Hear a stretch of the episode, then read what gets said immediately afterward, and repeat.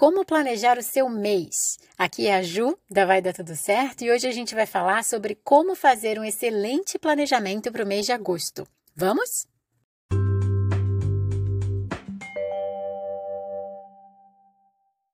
É segunda-feira, a última segunda-feira do mês de julho, e tudo que a gente falar aqui sobre como planejar o mês de agosto, você pode usar para fazer a sua revisão do mês de julho.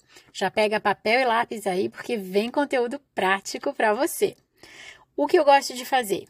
Pensar nos meus valores. Aqui na Vai Dar Tudo Certo, a gente trabalha com quatro valores que são os nossos pilares na hora de tomar decisões. O primeiro deles é saúde. Então, se eu vou planejar o mês que está começando amanhã, eu vou planejar o que eu vou fazer para melhorar a minha saúde. Aí cada uma vai decidir o que quer. Quer melhorar a qualidade da sua alimentação, incluir um pouco mais de atividade física, pensar na qualidade do seu sono, onde você vai colocar o foco quando o assunto é saúde. Esse já pode ser um grande objetivo para agosto que está começando. Segundo pilar, relacionamentos. Olhar para o mês que vai começar e pensar o que eu vou fazer para investir nas minhas relações.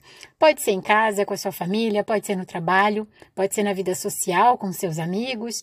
Qual relação você acha que merece mais atenção agora?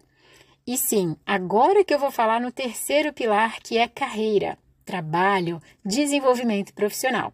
Porque antes disso, Vem a sua saúde, vem os seus relacionamentos para que você consiga se desenvolver profissionalmente com melhor qualidade.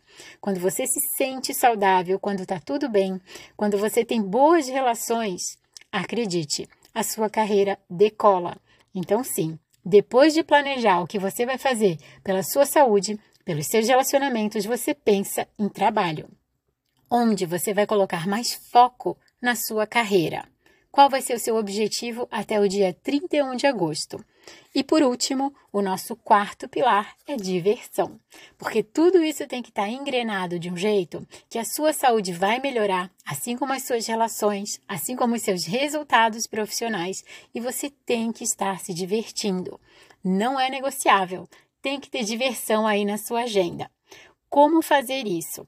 Pensa, nas quatro ou cinco semanas, eu não vi ainda, que a gente vai ter para o mês de agosto, quando você vai colocar foco, de preferência um pouquinho todo dia, na saúde, nas suas relações, na carreira e em diversão.